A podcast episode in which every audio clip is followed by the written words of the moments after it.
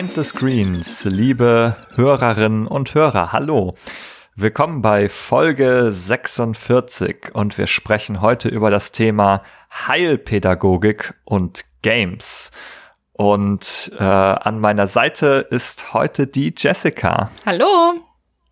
Hallo Jessica.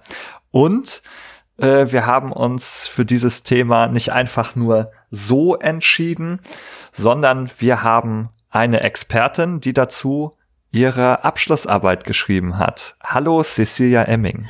Hallo.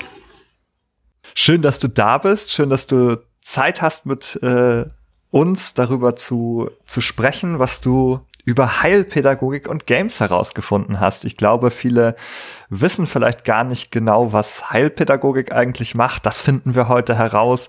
Was das mit Spielen zu tun hat, was das mit Games zu tun hat, finden wir heute heraus. Und ja, da bin ich ganz gespannt. Ja, erstmal danke, dass ich da sein darf. Das hat sich ja jetzt recht spontan entschieden und entwickelt.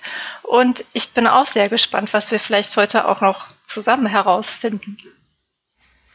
Ja, das hat alles so ein kleines bisschen eine Vorgeschichte, als du deine Arbeit geschrieben hast oder als du damit angefangen hast. Da hast du nämlich die Jessica angefragt für ein Experteninterview. Jessica, wie war das aus deiner Perspektive, als diese Anfrage kam? Ja, total spannend natürlich. Ich habe mich erstmal sehr gefreut, war auch sehr neugierig, weil ich ja nur am Rande mit Heilpädagogik bisher zu tun hatte, aber schon geahnt habe, dass sich da sicher spannende Schnittfelder auftun und dass wir sicher viel zu besprechen haben. Und das war ja dann tatsächlich auch so. Also ich erinnere mich gerne an dieses Gespräch zurück und ja, bin sehr gespannt, was jetzt alles rausgekommen ist in deiner Arbeit. Da freue ich mich drauf, wenn du uns davon berichtest. Mhm. Ja, da geht es am Ende darum, wie man eigentlich digitale Spiele in die Heilpädagogik einbringen kann, richtig? Genau, das war das Ziel des Ganzen, ähm, weil es da meiner Meinung nach eine große Lücke gibt äh, noch in der Literatur. Und ähm, dann dachte ich, das verbindet sich jetzt ganz gut mit meinem alten Studium und mit meinem neuen Studium, ähm, was ich ja jetzt abgeschlossen habe. Ähm, und dachte, irgendwer muss doch mal den Anfang machen. Und das habe ich getan. Genau, du bist ursprünglich aus der Perspektive der Heilpädagogik bekommen. Äh, da hast du dein Diplom gemacht vor einiger Zeit eine Weiterbildung als Fachkraft für personenzentriertes Arbeiten mit Kindern und Jugendlichen. Und dazu gehört auch das Thema Spielen schon im Besonderen. Das kannst du uns vielleicht gleich noch ein bisschen erzählen. Mhm. Und dann warst du in verschiedenen anderen Bereichen tätig, zum Beispiel in der Jugendhilfe gearbeitet und hast jetzt nochmal den Master Spiel- und Medienpädagogik studiert und das Thema Heilpädagogik dann in deiner Abschlussarbeit zurückgebracht. Und darüber wollen wir heute sprechen. Genau, also ich kann es ja jetzt einfach mal aufgreifen. Also ich habe irgendwann mal Heilpädagogik studiert, habe vorher ganz viel in Ferien, Freizeiten äh, schon ehrenamtlich gearbeitet und da wird ja auch häufig gespielt, den ganzen Tag über mit den Kindern und Jugendlichen, die da mitfahren. Und nach dem Studium zur Heilpädagogin habe ich in verschiedenen Bereichen gearbeitet, also an der Montessori-Grundschule zum Beispiel, im Unterricht, aber auch am Nachmittag in der OGS später hier in Berlin dann auch nochmal in einem Hort und ähm, habe in einer Tagesgruppe gearbeitet, in einer autismusspezifischen Förderung, also häufig im Schwerpunkt Kinder- und Jugendhilfe, aber auch Kinder mit Behinderung und deren Eltern dann natürlich und habe irgendwann halt nochmal eine Weiterbildung gemacht, äh, eben zu dieser personenzentrierten Fachkraft mit dem Schwerpunkt Spieltherapie, weil mich das eigentlich seit dem Heilpädagogikstudium immer interessiert hat, weil ich gemerkt habe, man kann mitspielen, egal jetzt in welchem, mit welchem Alter man gemeinsam arbeitet, einfach immer viel erreichen. Und wenn es nur zwischendurch mal ist, um eine Kontaktaufnahme zu haben oder auch wirklich ein bisschen in die Tiefe zu gehen. Genau, und dann habe ich irgendwann den Master Spiel- und Medienpädagogik angefangen und auch noch mit ein paar studierenden Kolleginnen einen Verein gegründet, der sich jetzt nochmal mit Spiel- und Medienpädagogik beschäftigt, Skilltrees e.V. Und äh, im Moment arbeite ich aber als Leitung des Archivs für Heilpädagogik. Genau, du hast auch schon direkt erzählt, dass Spielen eine Rolle spielt bei der Arbeit. Aber vielleicht müssen wir diejenigen, die zu, ja, über Heilpädagogik noch nicht so viel wissen, die noch mal ein bisschen abholen. in unser kleines Ruderboot mit hineinsetzen, bevor wir hier ablegen, äh, heute an unserem Steg. Ja, am besten, ja, vielleicht kannst du sozusagen in in ein paar Worten einfach erklären, was das Ziel von Heilpädagogik ist, was Heilpädagogik mhm. eigentlich macht. Ja, also es ist tatsächlich, glaube ich, gar nicht so vielen bekannt. Ähm, die Heilpädagogik hat immer so einen Bezug natürlich auch zu Sozialpädagogik oder auch zu Sonderpädagogik. Also manche würden sagen, das ist der außerschulische Bereich der Sonderpädagogik, da wir HeilpädagogInnen uns überwiegend mit der Förderung und Erziehung ähm, von Personen beschäftigen, die da wird man sagen, dass die zum Beispiel Entwicklungsauffälligkeiten haben oder Entwicklungsverzögerungen oder halt irgendwelche Schwierigkeiten haben, bei denen andere meistens denken, das macht jetzt Sinn, denen in irgendeiner Art und Weise Unterstützung zukommen zu lassen. Und das heißt, man ist immer in so einem Kontext unterwegs, wo man dann davon ausgehen muss, dass manche Kinder oder Jugendliche nicht freiwillig zu einem kommen, zum Beispiel, weil ja jemand anders gesagt hat, äh, da gehen wir jetzt mal hin. Und äh, das heißt immer, man hat so Startbedingungen, die nicht immer so einfach sind. Es geht immer ganz viel um Beziehungsarbeit, äh, Vertrauen aufbauen und äh, dann in der Arbeit aber auch darum, eigentlich immer die Selbsttätigkeit des anderen zu fördern. Also nicht äh, über jemanden hinweg zu arbeiten und zu entscheiden, sondern mit jemandem gemeinsam einen Weg zu gestalten. Und auf diesem Weg fördert man dann eben die sozialen, emotionalen, kognitiven und motorischen Kompetenzen. Also immer, wo man gerade denkt oder ausgemacht hat, das macht jetzt Sinn, das zu tun. Man greift die Impulse des anderen auf, äh, entwickelt einen Förderplan. Gerade bei den jüngeren Kindern ist das natürlich häufig der Fall oder im Kontext der Jugendhilfe, wenn wir dort unterwegs sind. Aber das Ziel ist wirklich immer Autonomie und Selbstbestimmung und ähm, dem, dem anderen zu, ja, irgendwie dafür zu sorgen, dass es demjenigen gut geht. Persönlichkeitsentwicklung war ja jetzt auch immer bei der Arbeit das Thema. Also das ist das, was eigentlich im Vordergrund stehen sollte. Und wie kann man sich diese Kinder so vorstellen? Also erstmal, welche Altersgruppe ist das so und was sind das eigentlich für Auffälligkeiten, von denen du sprichst, mhm. die man da beobachten kann? Mm, also es fängt tatsächlich, Heilpädagogik beschäftigt sich eigentlich mit jeder Altersgruppe. Also es fängt schon bei, bei ganz kleinen Kindern, Babys, Säuglingen an, die dann vielleicht in die Frühförderung äh, gehen.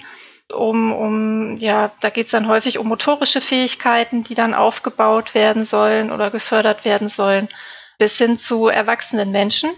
Und die Arbeitsfelder verteilen sich eben auch sehr auf ein sehr großes Spektrum. Also es kann sein, dass eine Heilpädagogin ambulant arbeitet bei einer Familie zu Hause oder bei der Person zu Hause, wo sie wohnt.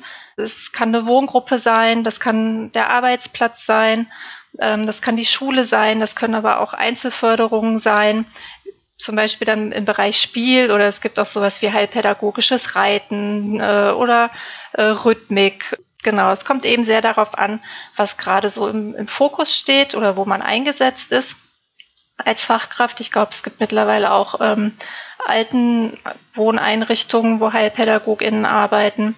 Und dementsprechend vielfältig ist eben auch ähm, die, wie sage ich das jetzt am besten, so vielfältig sind eben auch die Menschen, mit denen man da zu tun hat. Ne? Und manchmal äh, ist es halt eine festgeschriebene Diagnose oder Auffälligkeit, die meistens äh, von außen herangetragen wird, also von der Diagnostik her. Die wurde dann vielleicht von einer Sonderpädagogin gemacht oder von einem Arzt oder von einer Psychologin.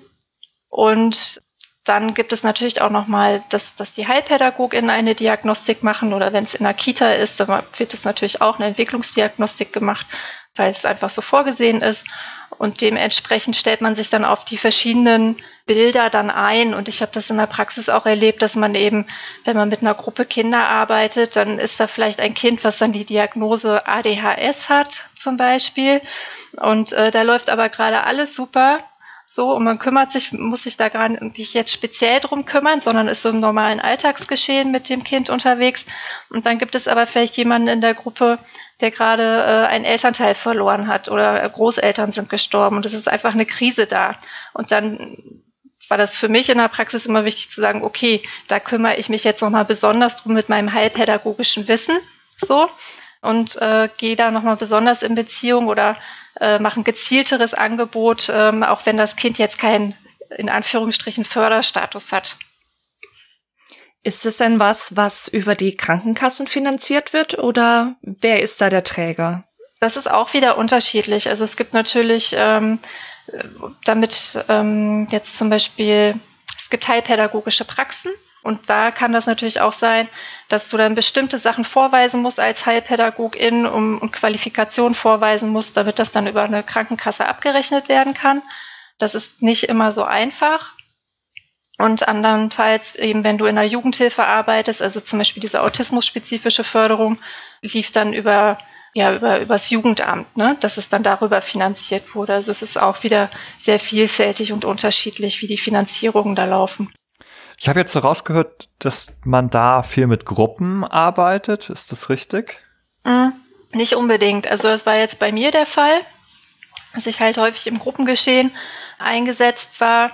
Aber wenn du wirklich so in einer halbpädagogischen Praxis bist oder so Förderstunden dann zum Beispiel hast, dann bist du eigentlich eher in einem 1 zu 1 Setting unterwegs oder mit einer kleinen Gruppe. Und da kannst du natürlich deine Aufmerksamkeit auch viel spezieller richten, als wenn du, so wie ich das, wie das bei mir häufig der Fall war, in einer Klasse mit mindestens 25 Kindern dann eingesetzt warst. Mhm. Ja, mich würde jetzt noch mal interessieren, also auch vielleicht in deine Richtung, Jessica, du bist ja sozusagen im psychotherapeutischen Bereich tätig und ich weiß nicht, wen von euch ich da jetzt am besten als erstes anspreche, aber mich würde interessieren, ob wir hier einen Vergleich hinbekommen, was eigentlich so die Unterschiede und Gemeinsamkeiten dieser Bereiche letztlich sind. Ja, also es gibt definitiv Überschneidungen, das glaube ich schon auch. Also sowohl, was du jetzt auch gerade angesprochen hast, was die Finanzierung angeht, auch da ist es möglich, dass auch Psychotherapie zum Beispiel über Jugendämter finanziert wird, wenn es um solche Hilfen geht. Aber ich glaube, meistens ist es schon, und das ist vielleicht ein Unterschied so, dass es bei uns die Krankenkassen übernehmen, nämlich natürlich immer genau dann, wenn wir eine Diagnose haben, die wir irgendwie verschlüsseln können und das dann an die Krankenkassen herantragen können und einen Antrag stellen und so weiter. Und ich glaube, so diese Rahmenbedingungen haben Gemeinsamkeiten und Unterschiede. Mm, unsere Ausbildungen sind natürlich völlig verschieden, das ist ganz klar. Also bei der Psychotherapie ist es ja so, dass man entweder Medizin oder Psychologie studiert haben muss. Bei Kindern und Jugendlichen gehen auch bestimmte pädagogische Studiengänge und dann muss man ja noch diese Ausbildung draufsatteln danach. Drei bis fünf Jahre in der Regel können in analytischen Verfahren auch sieben oder mehr werden, bis man dann die Approbation hat und damit ja auch den Ärzten gleichgestellt ist was die Heilerlaubnis angeht, nur natürlich bei uns auf dem Psychotherapiebereich bezogen und nicht auf Medikamente und andere körpermedizinische Maßnahmen. Und ja, ich glaube, über die Gemeinsamkeiten und Unterschiede in dem, was wir genau tun, wie wir heilen, da kommen wir sicher auch noch drauf zu sprechen. Aber auch da gibt's, glaube ich, gerade mit dem Kinder- und Jugendbereich natürlich Überschneidungen. Also auch da geht's viel um Spielen, um Ausprobieren, um Dinge in Szene setzen und so weiter. Aber vielleicht willst du erst da noch ein bisschen erzählen, was genau denn so eine heilpädagogische Arbeit ausmacht mit dem Spielen. Mm, ja, also das ist schon ja, was macht die heilpädagogische Arbeit und das Spielen aus? Also da gibt's unterschiedliche Ansätze meiner Meinung nach. Also da, du hast halt einmal dieses ähm, Geschehen im Alltag, wenn du mit den Kindern wirklich diesen Alltag verbringst in Schule oder in einer Wohngruppe, wo natürlich gespielt wird, äh, weil Kinder eigentlich dauernd spielen, wenn sie Gelegenheit dazu haben. Und dann gibt es natürlich nochmal ähm, in der Heilpädagogik äh, spezielle Methoden, die äh, auf Spiel basieren. Und da gibt es einmal die heilpädagogische Übungsbehandlung. Da steht der Fokus wirklich ähm, darin, Fähigkeiten und Fertigkeiten einzuüben auf eine spielerische Art und Weise. Was sind das so für Fähigkeiten, die man da typischerweise üben kann? Da geht's dann zum Beispiel, ähm, gibt es dann Übungen und Spiele, wo du zum Beispiel so Muggelsteine verteilst und dann der Pinzettengriff gezielt geübt wird. Ne? Also wirklich ganz klassisches Fertigkeiten einüben und das differenziert sich natürlich auch weiter aus.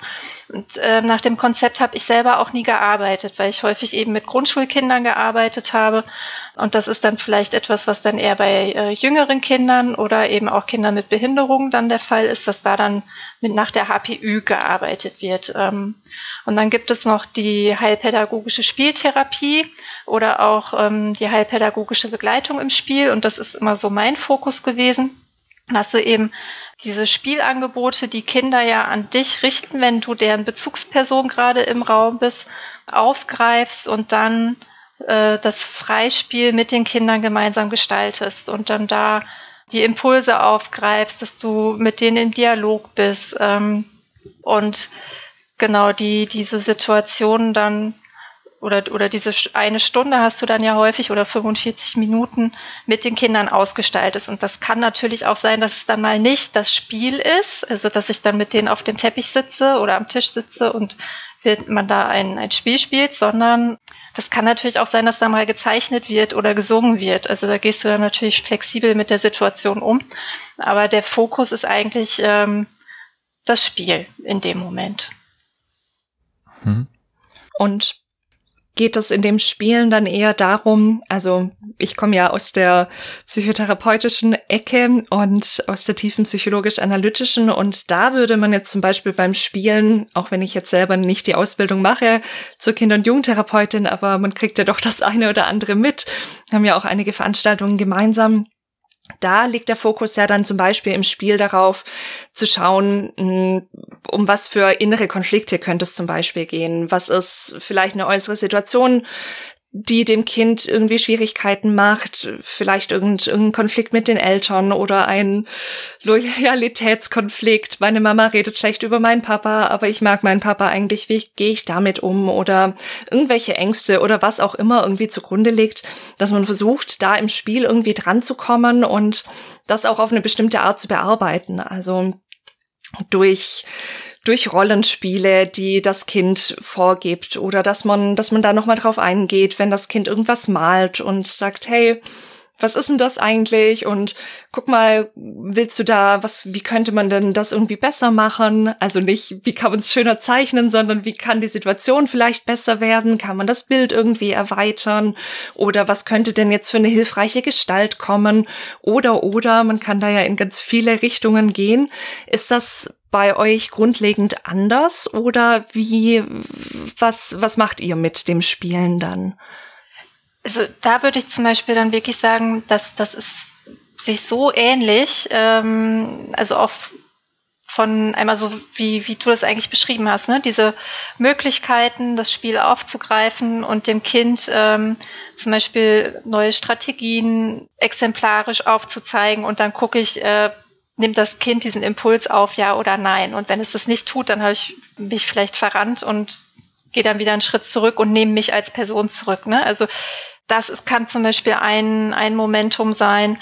Es kann aber eben auch sein, dass man ähm, erstmal gar nicht so sehr schon, schon in diese Entwicklung mit reingeht, sondern wirklich erstmal halt beobachtet. Und ich denke, das ist ja äh, bei, bei der psychoanalytischen oder, oder bei der klassischen Spieltherapie ja auch der Fall, dass ich ja auch erstmal gucke, okay, was, was passiert denn da überhaupt? Ich muss ja die Person erstmal kennenlernen, bevor ich da jetzt irgendwie wild äh, versuche zu intervenieren. Ne? Also mir als, mir als Therapeutin oder als äh, Pädagogin kommt da ja eine sehr wichtige Rolle zu, eine verantwortungsvolle Rolle. Und das ist, glaube ich, so diese größte Herausforderung auch an dem Ganzen. Ne? Wie, wie, wie gestalte ich da den Prozess? Und äh, wenn, wenn ich merke, die Basis ist gut, auf der man in Interaktion ist und in Beziehung ist, dann kann ich so langsam anfangen, äh, im Rollenspiel auch äh, selber zum Beispiel Impulse zu setzen oder eine Lösungsstrategie anzubieten oder mal ins komplette Gegenteil zu intervenieren, um zu gucken, okay, was passiert denn dann, wenn, wenn sich vielleicht etwas für die Person im spielerischen Austausch etwas äh, zum Schlechten verändert? Und ich glaube, da sind die Handlungsweisen sehr, sehr, sehr, sehr ähnlich. Ich höre jetzt bei euch so im Grunde zwei zentrale Aspekte raus beim Spielen in diesen Kontexten. Also das erste ist wirklich so ein bisschen der Bereich Diagnostik, herausfinden, was ist los und das mit der Ver äh, Methode Verhaltensbeobachtung auch beim Spielen. Und Im zweiten Teil kann man es auch so ein bisschen als Lerngelegenheit nutzen, sagt ihr. Also man kann da was einüben.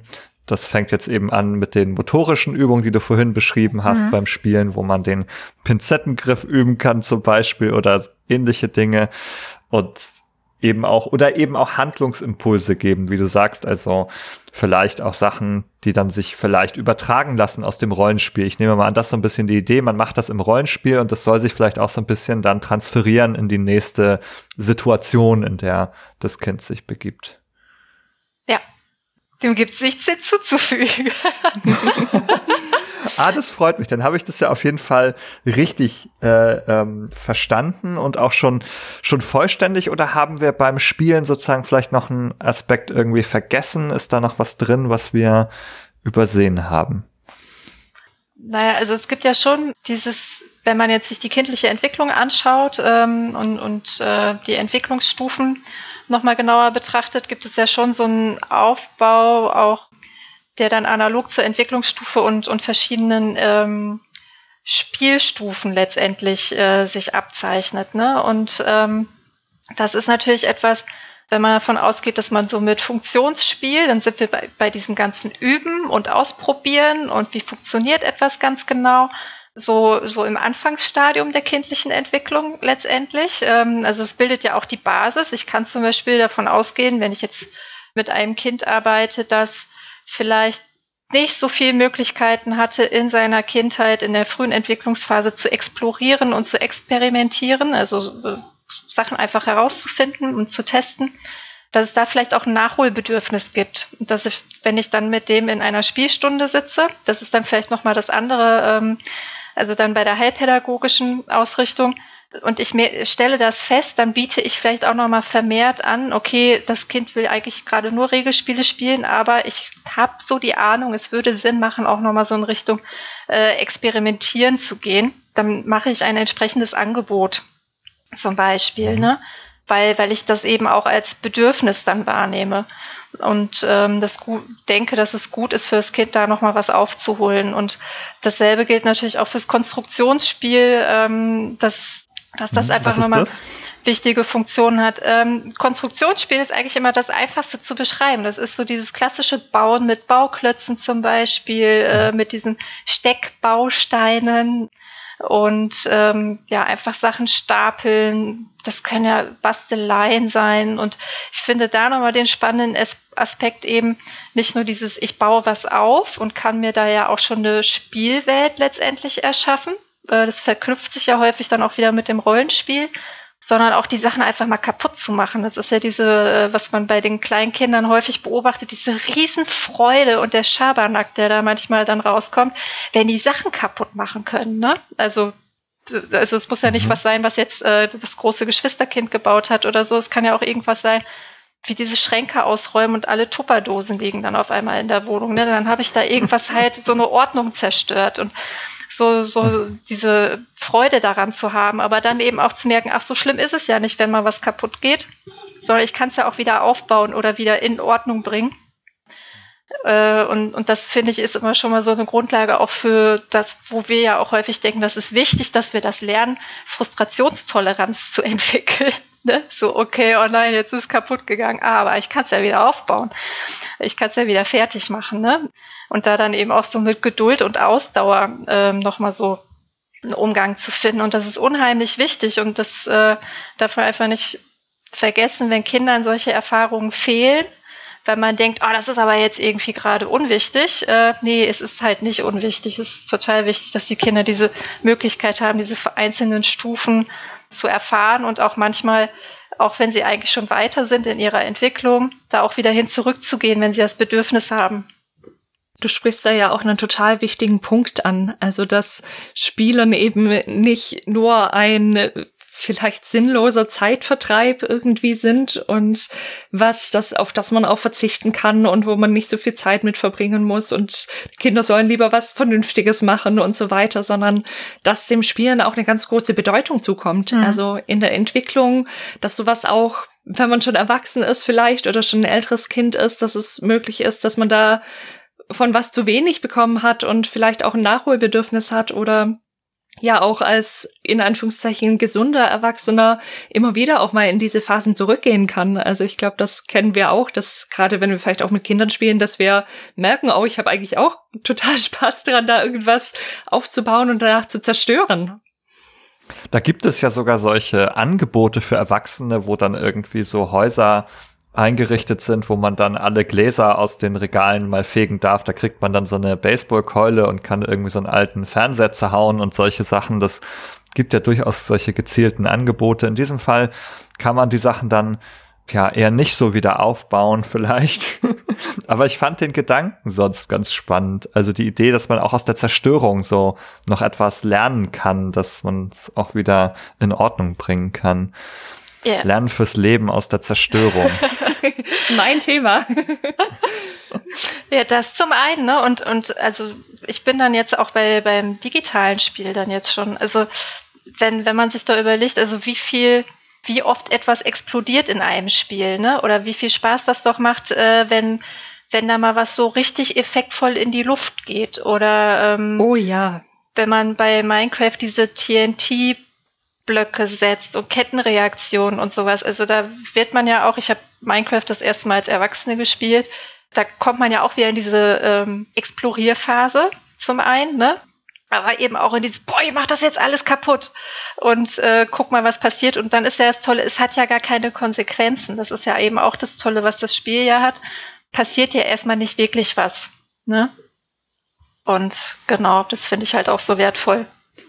Ich muss da gerade auch noch mal an den Goat Simulator denken, den ich neulich zum ersten Mal ausprobiert habe. Und das ist ja auch so ein Spiel, man spielt eine Ziege und man kann einfach durch die ja, Städte rennen, durch bestimmte Landschaften und kann einfach alles zerstören und ausprobieren von irgendeinem Schwimmbadturm auf irgendeinen Trampolin springen und dann irgendwo dagegen rammen, äh, in die Tankstelle rennen, die zur Explosion bringen und so weiter. Und das ist ja, ich habe so einen Spaß daran gehabt. Also es nutzt sich auch schon nach einer Zeit ab, aber erstmal dieses Ausprobieren von, wow, was kann ich eigentlich alles machen, ohne irgendwelche schlimmen Konsequenzen, was ja auch so eine Situationskomik dann irgendwie gibt. Und ausprobieren, was für Grenzen setzt mir das Spiel eigentlich? Also da sind wir, glaube ich, auch wieder so bei diesen ganz typischen Spielthemen. Mhm. Ich habe auch noch mal gedacht, ja, was ist das jetzt eigentlich auch mit dem mit dem Goat Simulator, wenn man noch mal drüber nachdenkt? Wir haben ja jetzt ein paar Spielformen noch mal kennengelernt. Wir haben in unserer allerersten Folge dieses Podcasts mal darüber gesprochen, was ist ein Spiel. Da haben wir auch solche Sachen aufgezählt und du hast äh, Cecilia uns die auch noch mal mitgebracht, gerade so das Funktionsspiel, sozusagen lernen, wie funktioniert etwas, motorisches Lernen vielleicht auch. Dann dieses Konstruktionsspiel, was, was herstellen und bauen oder es auch wieder zerstören das Rollenspiel sozusagen, ich nehme eine andere Rolle ein, ich tue so, als wäre ich jemand anderes. Oder das klassische Regelspiel, das ist das, was man jetzt auch von Brett- und, Brett und Kartenspielen eben kennt. Man muss sich an irgendwelche Regeln halten und da zum Beispiel gegeneinander spielen. Und was ist das eigentlich für eine Form diese freie, also ist ja eine, freie Form, das Exploration auch genannt. Wenn wir jetzt mit der Ziege dann nur durch Landschaften laufen und gucken, was da so möglich ist, kann ich auf den Turm klettern, was passiert, wenn ich hier in diese Kisten springe und so weiter. Was ist das eigentlich für eine Form des Spielens? Ich würde jetzt sagen, dass jetzt bei, bei dem digitalen Spiel dann, das ist, das ist eine Mischung. Ne? Also ähm, das, da kannst du nicht ganz klar abgrenzen, äh, ist das jetzt das Rollenspiel, weil, weil ich mich gerade mit der Ziege identifiziere unter Umständen. Oder ähm, was passiert da alles? Und ich glaube, was man schon sagen kann, ist bei digitalen Spielen, ist, dass es prinzipiell halt Funktions- und Regelspiele sind, weil es äh, diese Spielwelt, die, die programmierte Spielwelt gibt mir ja ganz klar ein, ein Setting, also Regeln vor, Rahmenbedingungen vor, innerhalb derer ich mich bewege. Und ähm, dann das Funktionsspiel natürlich auch, weil ich habe ja diese Form einer, einer externen Steuerung. Ich bewege mich ja nicht selber persönlich durch diese Spielwelt und dementsprechend habe ich von vornherein schon, dass, dass da halt irgendwas auch ausprobiert werden muss und äh, ich muss äh, Hand-Auge-Koordination ansprechen und was da sonst vielleicht noch gefordert ist. Code Simulator habe ich, glaube ich, nur mal einen Clip von gesehen. Und ähm, dann je nach äh, Spielgenre, würde ich es dann schon fast sagen, wenn es in die digitalen Spiele geht, kommt dann vielleicht nochmal Eigenschaften Konstruktionen von Konstruktions- und Rollenspielen dazu und dann in, eben in unterschiedlichen Gewichtungen. Und ähm, mhm. Letztendlich kann ich aber das ja auch im Freispiel von Kindern entdecken. Also die sagen, die setzen sich ja jetzt auch nicht hin in einem gewissen Alter und sagen so, ich baue jetzt nur was. Natürlich passiert das auch, aber häufig entwickelt sich ja dann zusätzlich dazu ein Rollenspiel und auch das Rollenspiel unterliegt ja Regeln. Also ich diese, dieses, die Bezeichnung des Regelspiels äh, bezieht sich dann ja wirklich nochmal ganz, wie du das gesagt hast, äh, eben auf Kartenspiele, Brettspiele, ne, wo dann ganz klassisch die Spielregeln des Spiels beigelegt sind. Aber letztendlich ist ja jedes Spiel auch ein Regelspiel, ne, so vom Grundprinzip her. Mhm. Ja, auch die Rollen, die Rollen, äh, die man im Rollenspiel einnimmt, die müssen auch Regeln folgen. Ne? Also wenn genau. du Arzt äh, bist oder Ärztin, dann ist die Regel, dass da Leute zu dir kommen und du die behandeln musst, zum Beispiel. Es, es folgt ja auch ja Regeln aus aus der echt, die aus der echten Welt dann entlehnt werden, wie das abzulaufen hat. Genau. Auch, ne? Es wird ja ganz klassisch irgendwie dieser Arztbesuch irgendwie. Was ist der Ablauf? Herr oder Frau Doktor muss da mal fragen, wo tut's denn weh und so. Und das hat ja alles implizite Ablaufsregeln, ja. Ich habe das Gefühl, das ist ein ganz guter Zeitpunkt, auf deine Abschlussarbeit überzuleiten. Mhm. Hier hast du dich ja so gezielt mit digitalen Spielen beschäftigt. Kann man sagen, also das klingt so, als wenn man jetzt sagt, das ist jetzt der Abschlussarbeit, jetzt geht's mal darum, Games in die Heilpädagogik zu bringen. Also kann man sagen, dass das eine Lücke eigentlich ist bisher? Kommen die nicht so vor oder wie kann man sich das vorstellen? Hm, ja, also eigentlich genau so, wie du es gesagt hast. Ähm, ich habe mich während des Studiums für, für den Master eben immer gefragt, so, okay, also einmal innerhalb des Studiengangs, so, wo ist, wo, wo kommen jetzt zum Beispiel dann auch, äh, ich sage jetzt mal in Anführungsstrichen, die KlientInnen der Heilpädagogik vor, weil es äh, häufig so eine Ausrichtung ins Sozialarbeiterische gab und habe da schon gemerkt, okay, Heilpädagogik findet wahrscheinlich nur in der Heilpädagogik statt und gar nicht so bei den anderen Professionen, obwohl wir oft multiprofessionell arbeiten in den Teams. Und habe dann eben nochmal gezielt geguckt, wie, wie sieht das denn jetzt wirklich aus bei den HeilpädagogInnen? Und habe dann zum Beispiel ähm, in einer Fachzeitschrift des Berufs- und Fachverbands für Heilpädagogik geguckt, die immer mal so Themenschwerpunkte haben und Themenschwerpunkt Spiel. Digitale Spiele werden nicht erwähnt, zum Beispiel dann in, in dieser Spezialausgabe und auch in den Büchern, die dann jetzt so in den vergangenen Jahren herausgekommen sind zu Methoden und Konzepten der Heilpädagogik und Spiel, kommen die digitalen Spiele nicht vor. Und wenn dann halt wirklich nur so am Rande so und dann immer mit so einer Konnotation am besten nicht zu viel davon. Weil, also da schien dann häufig so dieser Vorbehalt gegenüber den neuen Medien irgendwie schwang da immer so mit. Und da habe ich mir so gedacht, es geht so an der Lebenswelt der Kinder und Jugendlichen und auch Erwachsenen vorbei, mit denen wir arbeiten. Für manche äh, Menschen ist es vielleicht auch die einzige Möglichkeit, mit anderen Personen ins Spiel zu kommen oder eben auch das gleiche Spiel zu spielen wie, äh, wie andere. Und ähm, habe so gedacht, das, das ist irgendwie passt das nicht zusammen, weil für die Heilpädagogen ja wichtig ist, dass sie sich auf das Individuum einstellen und daran ausgerichtet dann in Prozess gehen oder in den Dialog gehen. Und ähm, dachte dann, gut, dann muss jetzt mal jemand den Anfang machen und so, mhm.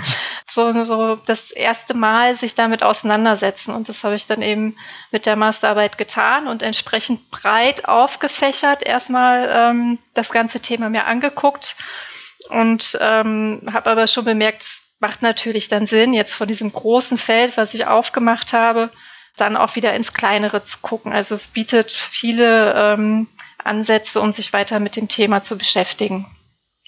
Was waren denn da so die Kernfragen, die du dir gestellt hast? Mm, also die Kernfrage, also ich hatte meine Forschungsfrage ähm, entwickelt, die war dann auch schon entsprechend breit. Ne? Also es war dann, welche Aspekte digitalen Spiels sollten für eine Ergänzung des heilpädagogischen Spiels berücksichtigt werden und bin dann eben auf verschiedene mhm. Aspekte eingegangen. Es war immer so diese Theorie-Praxis-Ebene, dann die persönliche Ebene ähm, der Heilpädagogin und äh, die diagnostischen Aspekte, die dabei eine Rolle spielen, aber eben auch die strukturellen Aspekte. Und um sich mit dem Ganzen auseinanderzusetzen, habe ich mich natürlich am Anfang erst nochmal mit Spieltheorien auseinandergesetzt, habe nochmal auch so wie jetzt hier am Anfang erklärt, was ist Heilpädagogik, äh, womit beschäftigen mhm. sich Heilpädagogen, habe die Spielform ähm, aufgegriffen, habe mir dann nochmal multimodales Modell des Spielens nochmal genauer angeguckt, wo du dann eben auch diese Entwicklungsbereiche, die wir vorhin schon so ein bisschen angesprochen hatten, abgebildet sind. Kurze Zwischenfrage, hm. multimodales Modell, ist das so ein feststehender Begriff? Äh, wo kommt der her? Genau, also der ist, ähm, einmal gibt es ja grundsätzlich dieses, dass man davon ausgeht, dass es Sinn macht, äh, weil man das Spiel nicht ganz klar definieren kann, dass man da nach einem multimodalen Modell sich das Spiel betrachtet. Und jetzt für die Spielpädagogik hat das zum Beispiel Ulrich Heimlich nochmal verfasst und ähm, hat eben gesagt, dass dieses, ähm, dass das Spiel sensomotorische Aspekte bedient oder mit sich bringt, die emotionalen Aspekte einer Person, kognitive Aspekte, die sozialen Aspekte natürlich, weil ich bin ja als Mensch nicht alleine und die biologischen Aspekte, also alles, was so Herz-Kreislauf-System und, und, und anbelangt. Und dass das Spiel in diesen Bereichen ja entwicklungsfördernd wirken kann. Und auch, das, das merken wir ja auch, äh, diejenigen von uns, die sich schon mal äh, differenzierter mit Spiel auseinandergesetzt haben, wenn es um diese alten Spieltheorien geht, äh, die ja dann häufig auch von Ärztinnen, äh, Philosophinnen und äh, Psychologinnen sind, dass sie sich ja immer unterschiedliche Aspekte dann nochmal genauer angeguckt haben und im multimodalen Modell wird es dann alles zusammengefasst. Mhm. Da würde mich mal interessieren, was finden wir denn jetzt eigentlich, wenn wir die digitalen Spiele uns anschauen, dort dann wieder aus den Sachen, die wir schon kennen? Und gibt's da auch Sachen, die noch irgendwie neu hinzukommen, wenn wir digitale Spiele benutzen? Mhm.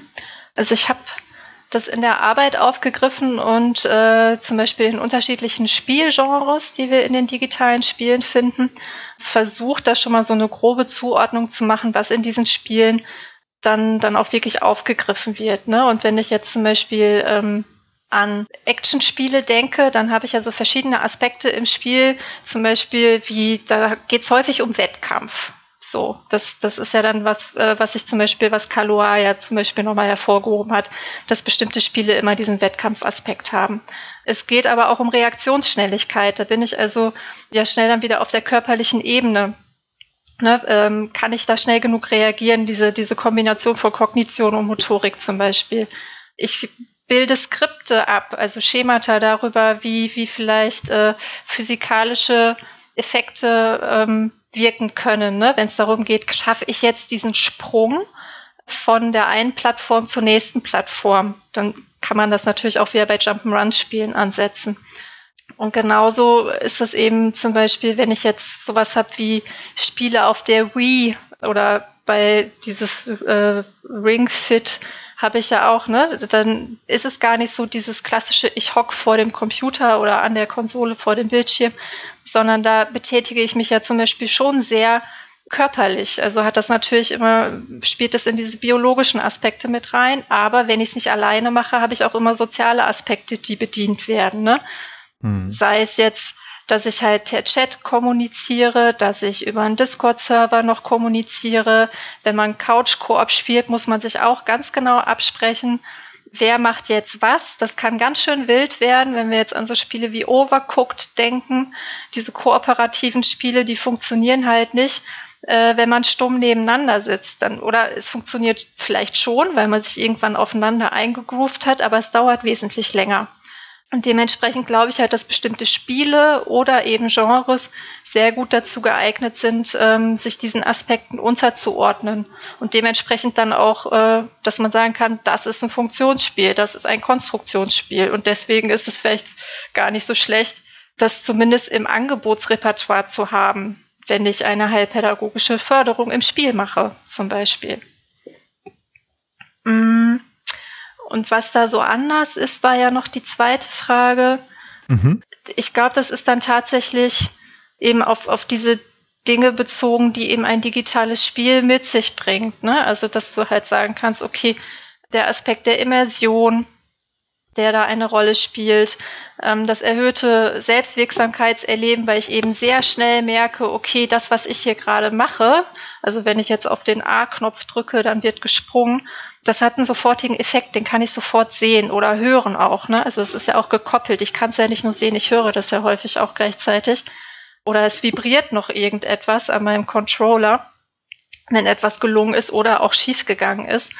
Und das sind nochmal so Ebenen, die, glaube ich, ähm, nochmal, also die, die dieses Erleben von digitalen Spielen oder diese Wirkung, die digitale Spiele haben, einfach nochmal erhöhen.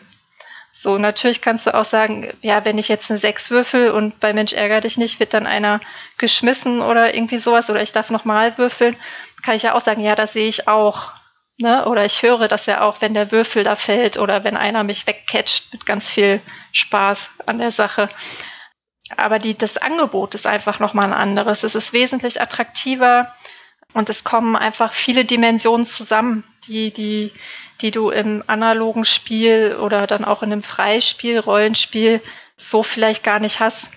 Und zum, ja, es kommen noch so viele Sachen dann dazu. Ne? Wenn ich jetzt bei Rollenspielen bin, bei den digitalen, äh, die Rolle, die ein Avatar zum Beispiel haben kann, also, also meine Figur, die ich da gestaltet habe oder die vielleicht auch vorgesetzt ist, aber das sind immer noch mal so Sachen, die, die da zum Beispiel stärker zum Tragen kommen, weil ich identifiziere mich anders mit dieser Figur, mit der ich da unterwegs bin, als mit einer ähm, Holzspielfigur, die ich dann von einem Feld aufs andere setze.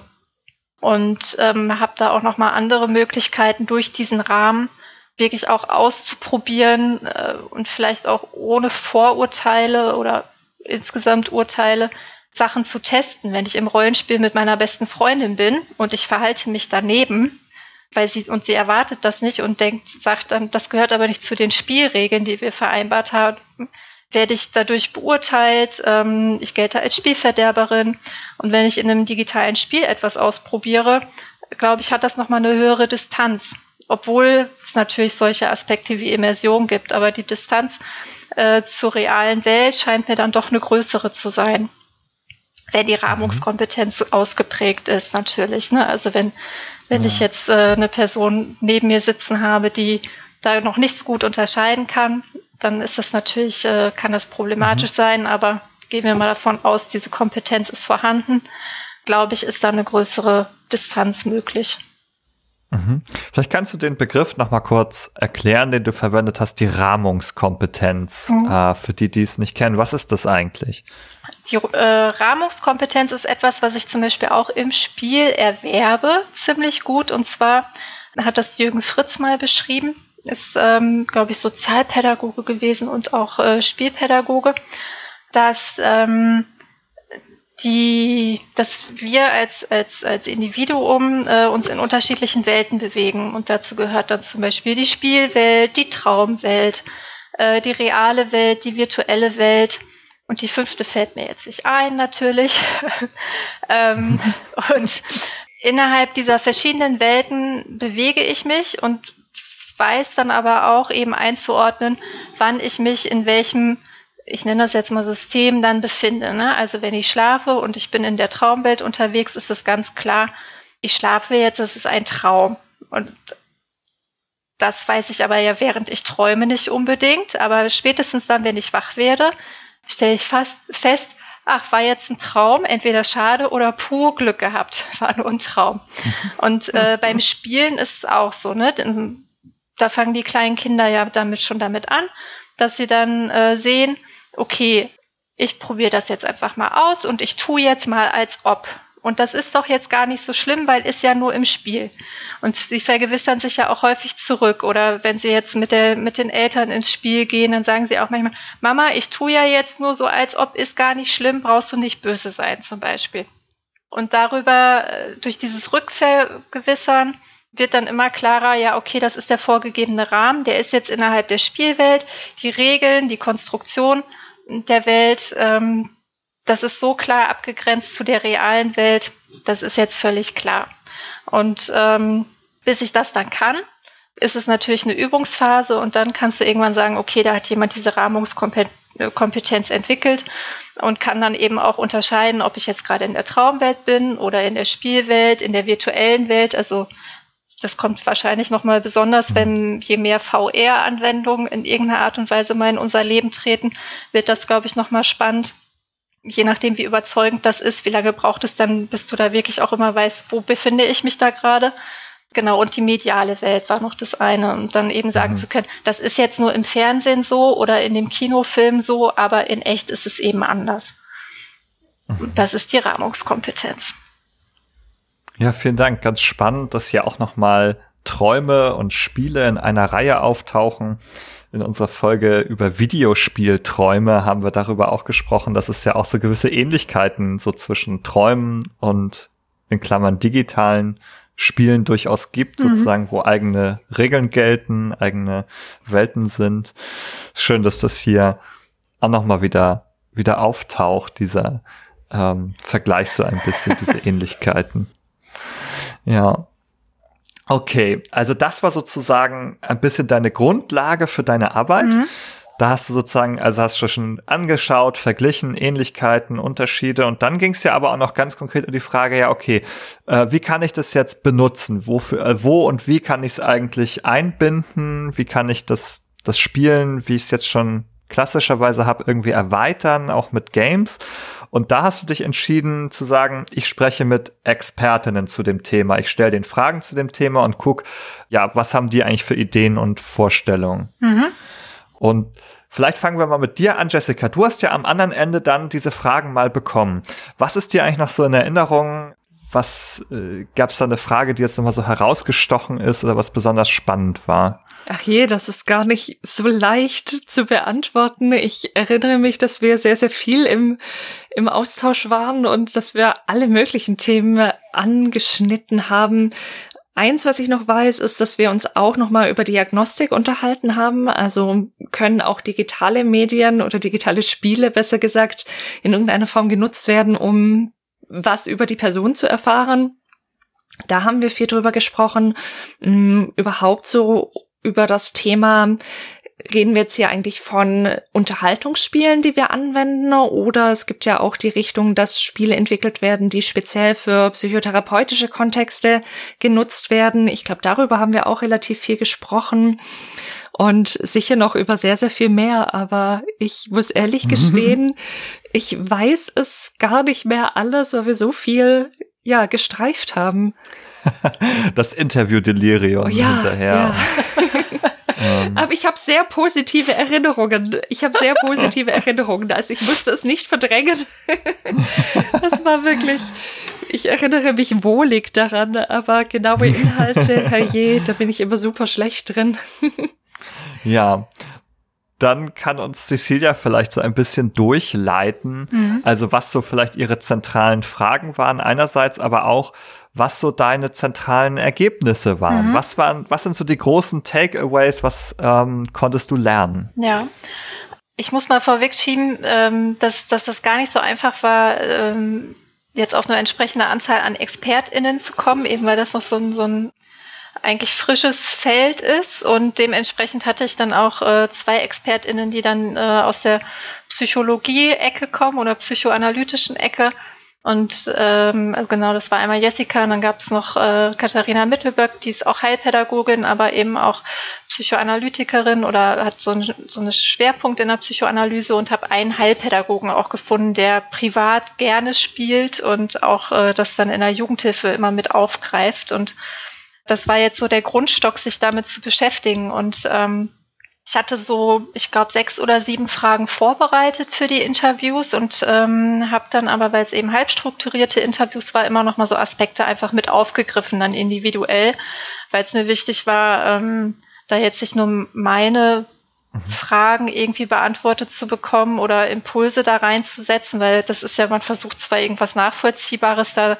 zu machen und vieles mitzudenken, aber irgendwas fällt einem ja dann doch immer wieder über, weil man da mhm. so auf seinem Weg unterwegs ist und ähm, ja, da kann man vielleicht noch ein kurzes Wort zur Methode äh, auch verlieren, weil das auch etwas ist, was in der Psychologie äh, natürlich viel gemacht wird, auch als in der Forschung und auch als Interviewtechnik oder als Fragetechnik.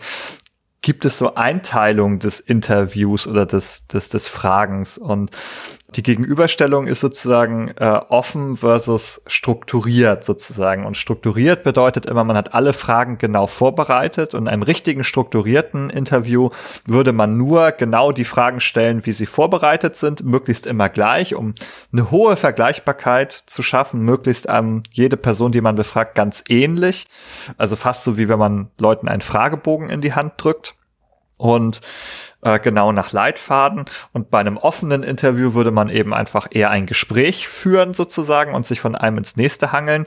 Und dieses halbstrukturierte oder semi-strukturierte Verfahren, das du gewählt hast, liegt genau dazwischen. Ne? Also man hat zwar äh, Fragen vorbereitet, konkrete, aber gleichzeitig lässt man sich auch dann noch mal so ein bisschen weiterleiten von dem, was gesagt wurde, stellt noch mal Rückfragen und bewegt sich dann sozusagen dazwischen. Man hat schon immer so ein bisschen den gleichen Startpunkt mit den Fragen, aber es kann sich ein bisschen unterschiedlich entwickeln in den Gesprächen. Genau, das hast du sehr schön erklärt. Hat noch ein Stern für mich heute. ja, auf jeden Fall. Ähm, genau, und äh, das war jetzt eben so ein halb strukturiertes Interview äh, für alle drei.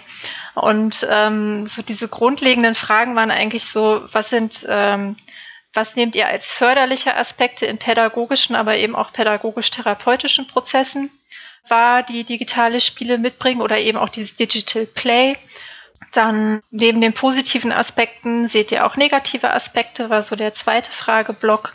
Dann, welche Rolle kommt uns als HeilpädagogInnen, Schrägstrich Therapeutinnen bei diesen Spielprozessen zu? Das war noch so eins. Dann, ja, die Frage nach der Diagnostik. Wie kann, können digitale Spiele berücksichtigt werden? Und kennt ihr vielleicht auch schon irgendwelche Standards, die ich noch nicht kenne? Und ähm, dann auch, welche Voraussetzungen geschaffen werden müssen, damit digitale Spiele ihren Weg dann auch in die Heilpädagogik finden können. So auf der, auf der ähm, strukturellen Ebene. Und mhm. da haben wir uns dann so lang gehangelt und ähm, es gab eigentlich einen großen Konsens, den ich so ähm, rausgehört habe, obwohl ich euch drei ja unabhängig voneinander interviewt habe. Also es war irgendwie. Mhm. Ja, ich habe gerade gedacht, wir können ja mit diesem Bereich, diesen positiven und negativen Aspekten mhm. anfangen. Ich glaube, das ist ganz spannend. Was für Potenziale oder Risiken wurden gesehen? Und ich würde jetzt die Frage noch einmal wieder zu Jessica spielen, äh, sie vielleicht noch mal in Kürze neu zu beantworten, was du jetzt heute sagen würdest, wenn noch mal das Interview käme. Was sind so die, die Chancen, hier Spiele einzubringen oder was sind vielleicht auch die Probleme? Ja, also eine ganz große Chance ist natürlich, dass dass viele, gerade Kinder und Jugendliche, natürlich sowieso mit digitalen Spielen zu tun haben und dann auch sehr bereitwillig darüber erzählen oder vielleicht auch, kommt ja auf den Kontext an, ob man auch mal in der Stunde was spielen kann. Also ich habe das an manchen Stellen mal gemacht, als ich noch in der Jugendhilfe gearbeitet habe, dass ich da dann auch mit den Teilnehmenden mal in der Stunde was gespielt habe. Und das natürlich einen ganz anderen Zugang ermöglicht, als wenn man sich jetzt hinsetzen würde und sagen würde, so, ich habe hier jetzt ein paar Puppen dabei und jetzt stellen wir mal einen Konflikt nach. Oder sowas. Das, das macht ja dann auch gleich irgendwie so eine, so eine Abwehr und so, so eine äh, Widerwillen, sich damit irgendwie zu beschäftigen, weil da gleich so das Etikett Therapie dran klebt. Und das haben wir mit digitalen Spielen natürlich grundsätzlich schon mal sehr, sehr viel weniger. Also das ist ein Zugang, der einfach irgendwie gut genutzt wird. Und wahrscheinlich sprechen wir nachher nochmal über Diagnostik, aber auch das ist äh, durchaus interessant, sich anzuschauen. Das habe ich auch immer wieder gemacht. Hm, wie reagieren denn Kinder und Jugendliche zum Beispiel auf eine bestimmte Situation im Spiel? Können sie Teamwork machen oder ist das eher so ein Wettbewerb? Geht es um Niederlage und Kränkung? Wie, wie geht das Kind, der Jugendliche damit um? und so weiter und so fort. Das ist so ein, so ein spannender Aspekt. Und ich komme ja, wie gesagt, aus dieser analytischen Richtung, wo mich natürlich auch interessiert oder wo ich die Grundeinstellung habe, dass wir solche Spiele auswählen, die in irgendeiner Weise was mit unseren Themen zu tun haben, also mit unseren inneren Themen. Also zum einen Stichwort Diagnostik, aber zum anderen eben auch, dass da ja auch Möglichkeiten drin liegen, therapeutisch dann diese Spiele zu nutzen. Okay, erstmal das zum Positiven. Könnte noch eine Weile weitermachen, aber sonst wird so ein Monolog. Mm. Nachteile können, ja, gibt's natürlich auch wieder einige, aber was mir da so spontan einfällt, ist natürlich, wenn wir jetzt nicht nur im, im therapeutischen Kontext uns das anschauen, aber auch, dass ich immer wieder mitkriege, dass gerade Jugendlichen, Jugendliche mit sozialen Ängsten ihr ja ihre sozialen Kontakte dann nur noch ins Digitale legen, weil das ein bisschen niedrigschwelliger ist, weil man nicht so viele Kanäle hat, auf die man achten muss. Man braucht sich keine Sorgen machen, sehe ich irgendwie komisch aus, gucke ich gerade komisch. Vielleicht ist es nur ein Chat, da muss ich noch nicht mal irgendwie reden und kann mich nicht verhaspeln und so weiter. Und dass das dann eben auch so gut das einerseits ist, trotzdem positive Erfahrungen zu machen, umgekehrt natürlich auch sein kann, dass so ein Vermeidungsverhalten eigentlich trainiert wird und das dann noch mehr in diese negative Richtung geht. Und im therapeutischen Kontext jetzt selber kann es natürlich auch passieren, dass die Jugendlichen, das ist mir auch mal mit einem passiert, das auch nutzen, um eben genau nicht über Themen zu sprechen. Also dann nur noch über das Spiel zu sprechen und ja, wo, wo mir dann so ein Gefühl aufkam von, okay, das ist jetzt auch nicht eine Ebene, wo ich so das Gefühl habe, wir sprechen zwar über das Spiel, aber eigentlich geht's auch um die Person, sondern dass ich so das Gefühl hatte, das Spiel wird benutzt, um eine Mauer aufzumachen und eben wirklich weg von den eigenen Themen zu lenken. Und das ist, glaube ich, so ein, so ein Feld, das auch immer so ein bisschen ja so auf der Kippe steht. Also es, man kann das nicht immer eindeutig sagen, okay, das ist jetzt das und das ist jetzt das. Und da kann man sich, glaube ich, auch auf, auf eine falsche Spur und auf eine falsche Fährte führen lassen. Soweit mal. mhm. Ja, wie spiegelt das deine Gesamtergebnisse wieder oder was hast du noch hm. gehört? Genau, also es können jetzt nur noch Ergänzungen sein. Also das war tatsächlich, also ähm, bei, bei, bei euch allen dreien sehr, sehr ähnlich, ähm, was so kam an, an diesem Für und Wider. Und das fand ich auch so spannend. Ich hatte äh, das das ja eigentlich so geplant, ja, dann frage ich erst nach dem Positiven und dann nach dem Negativen. Und eigentlich war auch bei allen dreien, also das eine gibt's nicht ohne das andere. Und das war so dann auch so natürlich wieder diese, ich sage jetzt natürlich, weil es schon so häufig irgendwie einem ja passiert, dass das dann, dass man zu diesem Schluss kommt, ja, die Dosis macht das Gift irgendwie. Ne? Also es kommt immer darauf an, was kommt jetzt in welcher Gewichtung irgendwie vor, so dass ich das noch positiv sehen kann oder kann ich das noch negativ oder muss ich es negativ sehen? Eben jetzt, wenn es darum geht, das Spiel ist jetzt nur noch Thema, um von etwas anderem abzulenken, zum Beispiel. Ne? Und andere Aspekte bleiben vielleicht einfach förderlich oder sehe ich als positiv an, aber sind vielleicht gerade gar nicht so das Entwicklungsthema mehr, ne? weil es einfach immer ab, abhaken kann, nö, ist gekonnt oder äh, das ist jetzt gerade gar nicht so die Sachlage, um die wir uns kümmern wollen. Und was wirklich nochmal so betont wurde von allen, ist wirklich so dieses hohe Selbstwirksamkeitserleben, was ich in digitalen Spieler, Spielen habe. Was gerade, wenn ich jetzt an die Aspekte der Persönlichkeitsentwicklung denke, die uns dann wichtig sind, einfach super wichtig sind, weil eben im Kontext Heilpädagogik wir häufig mit äh, Personen zu tun haben, denen es an positiven äh, Erfahrungen fehlt und auch an dieser Erkenntnis, wenn ich etwas tue, hat das auch irgendeinen Effekt und nicht nur negative Effekte, sondern auch positive Effekte. Und diese Autonomieerfahrung dann auch zu haben. Und ähm, dann, ja, es waren die Gesprächsanlässe natürlich, ähm, dann aber auch dieses Gemeinschaftserleben wurde nochmal äh, betont, dass ich eben dass Kinder und Jugendliche natürlich auch Spiele alleine spielen, aber jetzt vielleicht auch gerade zu Pandemiezeiten ist es einfach nochmal eine, eine Möglichkeit, mit anderen gemeinsam etwas zu tun und dasselbe zu tun. Und man hat äh, als Gruppe auch eine Identifikationsmöglichkeit. Ne? Also das, das ist ja auch immer nochmal wichtig, so wenn es um die sozial-emotionale Entwicklung geht, dass man das Gefühl hat, ich stehe da nicht alleine da, sondern es sind auch noch andere da und wir haben Spaß zusammen oder sind auch mal traurig zusammen. Dann was auch nochmal so betont wurde, war so, was immer schwierig ist, die Instrumentalisierung des Spiels dann auch auf Seiten der Pädagogin und Therapeutin, dass es auch immer so ein schmaler Grad ist. Ne? Und das hat eben viel immer wieder mit der Haltung derjenigen zu tun, die dieses Angebot machen und diese Verantwortung dann dafür auch tragen.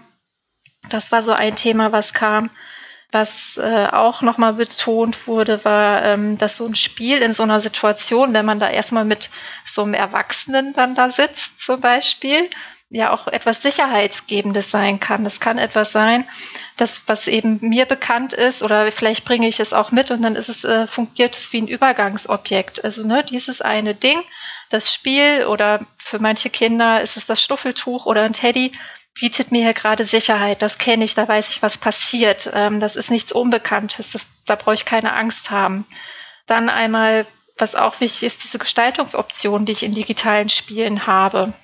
Sei es jetzt bei Sandbox-Games wie Minecraft, wo du wirklich so diese ganz freie Fläche hast, aber ja auch, wenn es darum geht, meinen eigenen Charakter zu erstellen. Dass, dass ich da einfach super viele Gestaltungsoptionen habe und auch kreativ sein kann. Dann, was auch kam, war äh, nochmal so dieses, äh, was ja vielen Spielen als Narrativ auch zugrunde liegt, ist dieses klassische Modell der Heldenreise. Ne, da ist jemand, äh, der hat noch ganz viele äh, Hindernisse vor sich und äh, wir gemeinsam gehen diesen Weg und ähm, entwickeln uns auf diesem Weg gemeinsam, äh, bis eben hin dahin, dass man eine ganz große Hürde überwunden hat. Und ähm, was so ein Nebeneffekt ist, ist ja auch, dass man Medienkompetenz erwirbt, ne? dass man Media Literacy kenn, äh, kennenlernt. Und ich glaube, das ist auch eine der großen Herausforderungen für die Fachkräfte, weil die Kinder da ja häufig schon etwas fitter sind als wir. Und hm. ja, auch die Möglichkeit, die hatte Jessica aufgemacht, nochmal ist zum Beispiel Spiele und äh, psych psychoedukative Momente darin zu sehen, ne? Weil wir ja. Oh ja, ja. Hast du dich?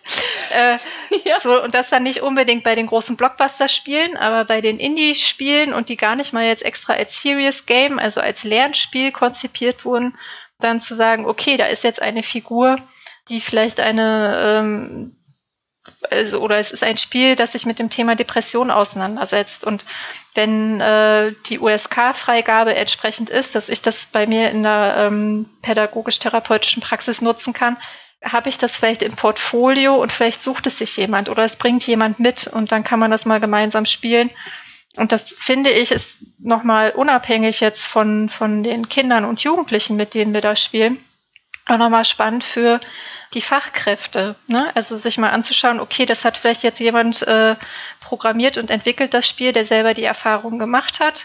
Und ich schlüpfe jetzt in die Rolle derjenigen, desjenigen, die das durchgemacht haben und kriege vielleicht eine Idee davon, wie wie es äh, Person eben mit der Diagnose gehen kann. Ne? Ist natürlich immer nur Repräsentation für eine Person, aber ich kriege vielleicht nochmal selber eine bessere besseres Gefühl dafür, ähm, was dann auch die Person brauchen könnte. Mhm. Ja, was ich gerade noch mal gedacht habe, wie kann man sich das eigentlich für die Praxis jetzt genau vorstellen, wenn jetzt da mit digitalen Spielen gearbeitet wird. Also wir setzen jetzt mal voraus, die Heilpädagogin zum Beispiel, die hat jetzt da ihren, ihren Laptop und da ist äh, das Minecraft installiert und so. Äh, das ist natürlich, sind natürlich auch schon Hürden, die da drin stecken, sozusagen, diese Technik und die Spiele müssen auch angeschafft werden natürlich. Aber davon gehen wir jetzt einfach mal aus. Okay, das haben wir aufgebaut und das Kind äh, oder ein Kind sitzt da vor Minecraft, ist es nicht auch die Gefahr sozusagen, dass vielleicht dann die Heilpädagogin, der Heilpädagoge davon ausgeschlossen wird, weil das Kind so sehr auf das Spiel bezogen ist? Also, mm. dass man so außen vor mm. ist dann. Also, da würde ich tatsächlich sagen, dass die Gefahr jetzt nicht rein auf die digitalen Spiele bezogen ist, sondern sobald halt ein Kind in seiner Spielwelt aufgeht und das äh, und, und diese Spielwelt gestaltet hat und eine ganz genaue Vorstellung davon hat, das muss jetzt so passieren, das muss so passieren und die Regieanweisungen entsprechend gibt. Und es verliert sich darin und ist total im Flow, das ist ja jetzt auch noch nicht gefallen, dann dann kann dir das auch bei einem analogen Spiel passieren, dass du da dann vielleicht erstmal für einen Moment außen vor bist. Und dann musst du natürlich in irgendeiner, oder musst du nicht, du kannst dann entscheiden, mache ich jetzt mal auf mich aufmerksam oder lasse ich jetzt mal das Spiel laufen und beobachte dann, mhm. was da passiert und analysiere dann nachher, warum ist das passiert, muss ich beim nächsten Mal was anders machen, war das jetzt zum Guten oder eher zum Negativen, ähm, weil manchmal, wenn man dann die Kinder sich selbst überlässt in gewisser Weise, kann ich ja auch wieder zu Erkenntnissen kommen, die mir nicht kommen würden, wenn ich eben dauerhaft in diesem Dialog wäre. Und das ist, glaube ich, so einfach dann diese Fachkompetenz, die man dann in dem Moment mitbringen muss als Fachkraft für im analogen als auch im digitalen zu entscheiden, wie mache ich das jetzt? Wie löse ich die Situation auf? Mhm. Ich habe nur gedacht, also beim analogen Spiel, da kann man sich ja einfach eine Figur dann sozusagen nehmen und dann so mit reinspielen mhm. und sagen, so, jetzt taucht hier diese Figur auf, ähm, ne? Und dann muss das Kind ja ein bisschen darauf reagieren oder ja, damit irgendwie arbeiten mhm. sozusagen. Und diese Art von Eingriff, wenn das jetzt ein Singleplayer-Spiel ist, kann man da ja gar nicht leisten. Also man kann nicht innerhalb des Spiels eingreifen oder man kann nur wieder auf die Metaebene mhm. gehen und sagen, ja, ähm, oh du, ich ähm, bin, ich krieg hier gar nichts mehr mit oder so, was machst du denn da eigentlich? Aber man kann nicht auf dieser Spielebene noch so reinkommen, weil die eben sozusagen auf der anderen Seite des Bildschirms ist, wo man jetzt gerade nicht dabei ist. Ja, genau. Also da muss man dann natürlich unterscheiden zwischen den Singleplayer-Spielen und den Multiplayer-Spielen. Und jetzt bei, bei Singleplayer-Spielen wäre vielleicht auch so in den ersten Kennenlernstunden würde ich das wahrscheinlich erstmal einfach wirklich so als Beobachtungsaufgabe äh, meinerseits sehen und dann vielleicht irgendwann mhm. doch mal festlegen, so weißt du, du sitzt ja jetzt, bist ja jetzt nicht hier einfach um das Spiel zu spielen, was du zu Hause auch spielst oder was du hier spielen kannst, weil du es zu Hause nicht hast, sondern du bist ja auch hier, damit wir was zusammen machen. Und äh, lass uns doch zusammen was spielen. Was könnte das denn sein?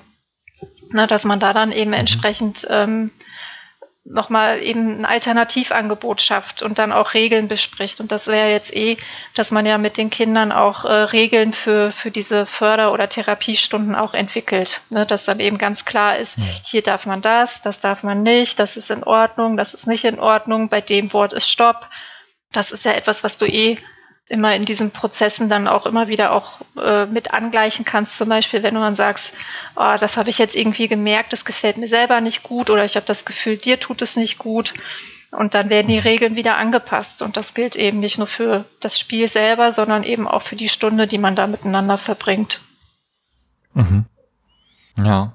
Ja, da würde ich nur noch zwei Dinge gerne ergänzen. Erstmal zu dem nochmal, was mache ich denn eigentlich, wenn, wenn sich ein Kind oder ein Jugendlicher oder wer auch immer da in so einem Spiel verliert?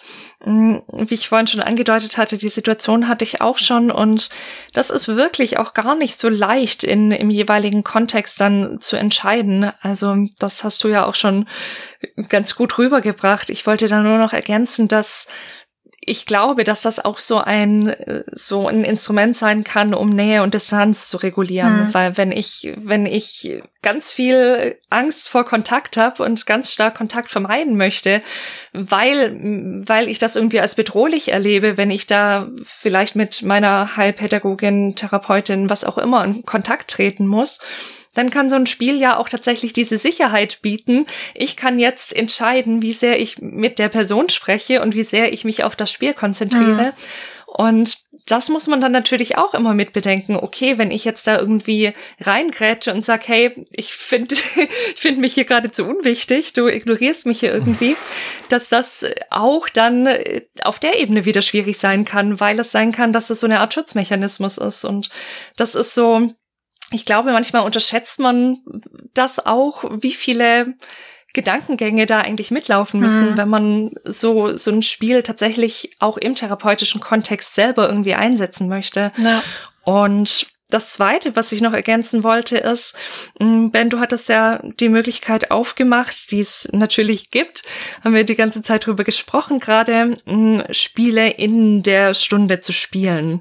Die andere Möglichkeit ist ja auch noch, die ich selber sehr viel häufiger genutzt habe, mm, dass wir über Spiele sprechen. Also, dass die Kinder, Jugendlichen, wer auch immer erzählen, was spielen sie. Das ist dann passiert, dass sie Screenshots mitgebracht haben, dass sie Videos aufgenommen haben, über die wir gesprochen haben, dass wir das Spiel aufgegriffen haben, um da eine Fantasie draus zu machen. Also zum Beispiel so eine abgewandelte sichere Ortübung. Also sichere Ortübung ist sowas, was oft bei traumatisierten Menschen zum Einsatz kommt, dass man sich einen guten inneren Ort vorstellt, der mit einem großen Zaun umgeben ist, wo ganz schöne Sachen drin sind oder eine Höhle oder irgendwas, die man sich einrichten kann, wie man möchte und so und das eben ein Ort ist, der nur für einen selber zugänglich ist. Und wie gesagt, das ist gerade bei traumatisierten Menschen recht wichtig, so einen Ort nach und nach irgendwie zu installieren, dass man, wenn man zum Beispiel jetzt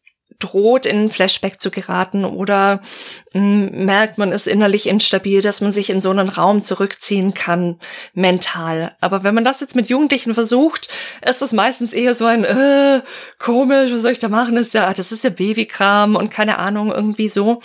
Und was ich dann oft gemacht habe, ist, dann in die Richtung zu gehen, zu fragen, hey, wenn du jetzt die Möglichkeiten hättest aus dem und dem Spiel, sei das jetzt ein Survival-Game oder was auch immer, Spiel, das die Person gerne spielt, mm, wenn du dir damit ein Zimmer einrichten könntest oder eine Burg oder irgendwas. Wie würdest du das machen?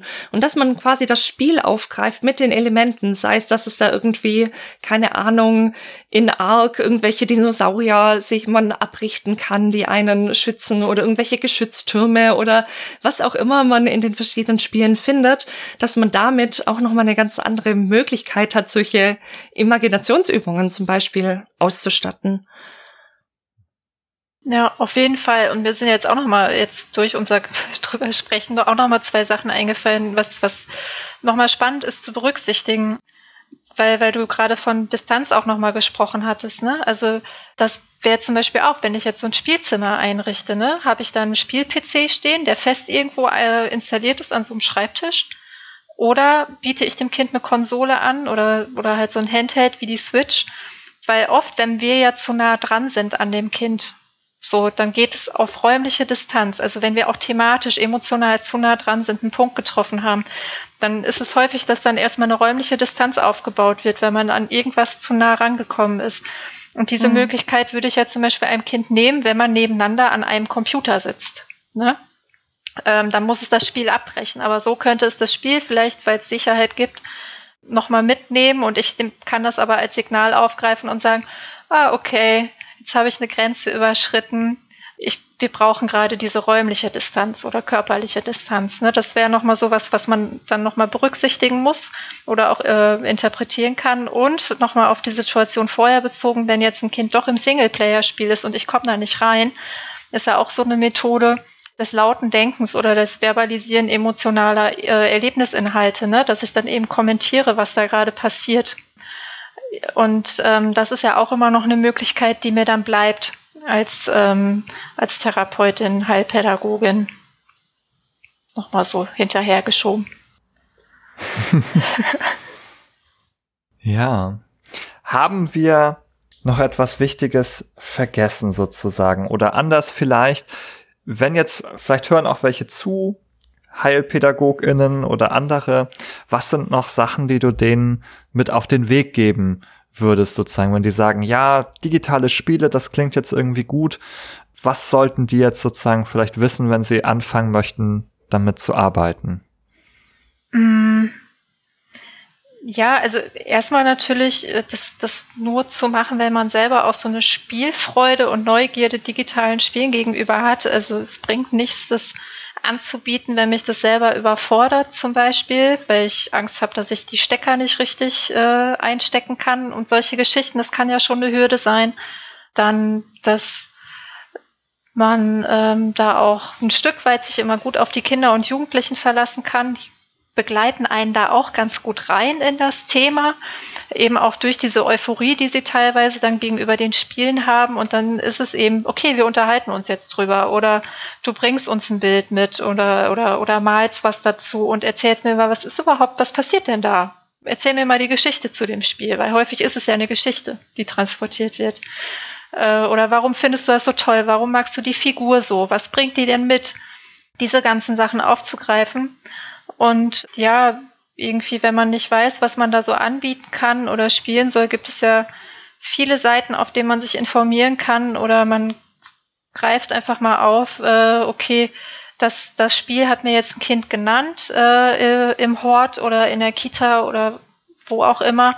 Und ich gucke mir jetzt mal einen Trailer dazu an und bekomme mal irgendwie einen Eindruck davon, ob das was ist, was ich mir vorstellen kann. Und dann sich einfach, einfach sagt man immer so leicht, ne? Ähm, sich so Stück für Stück peu à peu auf den Weg zu machen. Ähm, es gibt viele Angebote, ähm, bei denen man sich informieren kann. Oder eben jetzt auch diese Podcast-Serien, die es ja immer mehr zu digitalen Spielen gibt. Da dann auch zu gucken, okay, was davon passt zu mir und was passt nicht zu mir. Und wenn es nicht das Digitale ist, kann man, warum nicht auch beim Analogen bleiben? Man muss es ja nicht übers Knie brechen, das ist das eine. Und ähm, auf der anderen Seite gibt's aber auch ganz viele Möglichkeiten, äh, die wir jetzt heute auch noch gar nicht so angesprochen haben, bei denen man auch einfach super gut in kreative äh, Gestaltungsprozesse gehen kann, weil ich glaube, das ist häufig die Sorge, dass man bei digitalen Spielen gar nicht diese Gestaltungsmöglichkeiten hat und dass das auch ein Vorbehalt ist. Und wenn ich mich aber auf den Weg mache, mit den Kindern gemeinsam ein digitales Spiel zu gestalten zum Beispiel, gibt's ja auch genug Tools, die man da nutzen kann dann macht doch mit denen gemeinsam ein digitales Spiel. Da kann man super drin gestalten. Mhm. Da wird gemalt, man kann Sounds aufnehmen, man kann die Geschichte selber gestalten, man kann Dialoge schreiben und das ist so ein kreativer Prozess. Das kann man auch super gut aufgreifen. Also es gibt wirklich schier unmöglich viele, unglaublich viele Möglichkeiten, die dann so im, in meinem Fazit eigentlich auch dann so ausmachen, der Unterschied ist nicht so groß, einfach machen. Mhm. Gibt es denn da noch konkrete Tools, die du empfehlen kannst? Naja, ich, das, das sind so natürlich sowas wie Scratch, bei dem ich eigene Grafiken malen kann, aber auch einfach vorgefertigte Grafiken nehmen kann und dann kann ich so im, im Setzkastenprinzip ähm, dann die ähm, Commands eingeben, was jetzt wie gemacht werden soll. Ich kann Spielfiguren animieren. Das ist zum Beispiel, dann gibt es so ein ganz kleines, nettes Tool, das mag ich persönlich immer noch lieber, ist zum Beispiel Bitsy. Dem kann man kleine Pixelgrafiken machen. Und man hat, glaube ich, auch nur drei Farben zur Verfügung. Also das heißt, ich muss auf einer sehr abstrakten Art und Weise kann ich dann darstellen. Und das finde ich ist, glaube ich, nochmal für diejenigen, die immer so einen hohen Anspruch daran haben, wie toll etwas aussehen muss, eine gute Möglichkeit, weil da kannst du es nicht perfekt machen. Und da kannst du nicht auf Schönheit achten, weil du halt wirklich sehr eingeschränkt bist in deinen Möglichkeiten. Und da kannst du auch narrative Spiele machen. Also da kannst du jetzt keinen Jump'n'Run drin machen, aber so eine Geschichte erzählen kannst du da drin ganz gut mit Auswahlmöglichkeiten. Und dann gibt es noch Bloxels zum Beispiel. Das gibt's auch einmal als Setzkasten, aber auch einfach als App. Und da setzt du dann so äh, kleine Würfel in diesen Setzkasten rein oder eben Quadrate äh, in einem Raster und kannst dann eben die Spielwelt gestalten, kannst dann kleine Jump'n'Runs zum Beispiel machen. Das sind so die Sachen, die ich selber schon ausprobiert habe. Da gibt's aber auch noch mehr. Mhm. Da würde ich gerne mal kurz zwischenfragen noch. Das finde ich jetzt gerade ganz spannend, weil also in dieses Rabbit Hole bin ich noch nicht hinuntergestiegen. Scratch kenne ich zwar, aber wie gesagt, nie in solchen therapeutischen Situationen benutzt. Du hast das ja gerade schon so ein bisschen angesprochen, weil meine erste Fantasie war, dass Kinder und Jugendliche dann da sonst was irgendwie machen wollen und man merkt, okay, das geht mit Scratch gar nicht oder das mhm. ist so mhm. kompliziert, da, da verrennt man sich so sehr drin, da verzettelt man sich dann an irgendeiner Spielmechanik oder irgendwas und kommt dann eigentlich mit dem, also verliert so das Gesamtprojekt mhm. irgendwie aus den Augen. Das stelle ich mir irgendwie sehr schwer vor, da dann also zum einen glaube ich, dass man da selber wahrscheinlich auch sich recht gut auskennen muss, um zu wissen, was geht, was geht nicht und einschätzen zu können, okay, wo muss ich auch sagen, hey, das können wir so nicht mhm. umsetzen, egal wie lange wir das jetzt versuchen. Ja. Also macht das nicht auf Frust? Also vielleicht auf beiden Seiten, aber vor allem bei den Kindern und Jugendlichen? Also die Möglichkeit ist natürlich gegeben, ne? gerade wenn du dann sagst, boah, wir machen jetzt ein digitales Spiel zusammen mit diese ist ja so ein bisschen Erwartungsmanagement, was man da dann machen muss. Das muss man, glaube ich, gut gucken. Also so das mit Kindern machen, da macht es tatsächlich Sinn, entweder die bringen das selber mit und, und können das schon, weil sie es irgendwo gemacht haben, oder ich bin selber fit da drin, das, das dann auch erklären zu können oder dann auch sagen zu können, da sind die Grenzen. Aber was man natürlich auch einfach, was man benutzen könnte, wäre ja dann auch äh, Minecraft oder Mindtest zu nehmen, so, weil da gibt es einfach schon sehr viel. Da wissen die Kinder auch, was sie erwarten können. Und dass man dann sagt, gut, wir machen jetzt hier unsere eigene Spielwelt in der, in der Edu-Version und das ist dann eben nur die die Welt, in der du, in die du dann eintauchen kannst, wenn du hier bist bei mir. Oder, oder eben in diesen Räumen. Und äh, wenn du zu Hause Minecraft spielst, dann hast du da eben deine andere Welt oder bist auf dem Server mit deinen Freundinnen unterwegs. Und äh, hier haben wir unsere eigenen äh, Minecraft-Server und unser eigenes Spiel. Mhm. Und äh, dann machen wir jetzt das, wozu wir hier Lust haben. Ne? Das, das ist immer noch so, glaube ich, so ein guter Fallback-Plan. Mhm. Das klingt überzeugend. Ich würde gern noch mal ergänzen, um Tools vielleicht an dieser Stelle ist erwähnenswert, denke ich, Twine. Twine mhm. ist ein Tool, äh, mit dem man auch narrative Spiele erstellen kann. Das ist allerdings hauptsächlich textbasiert. Mhm.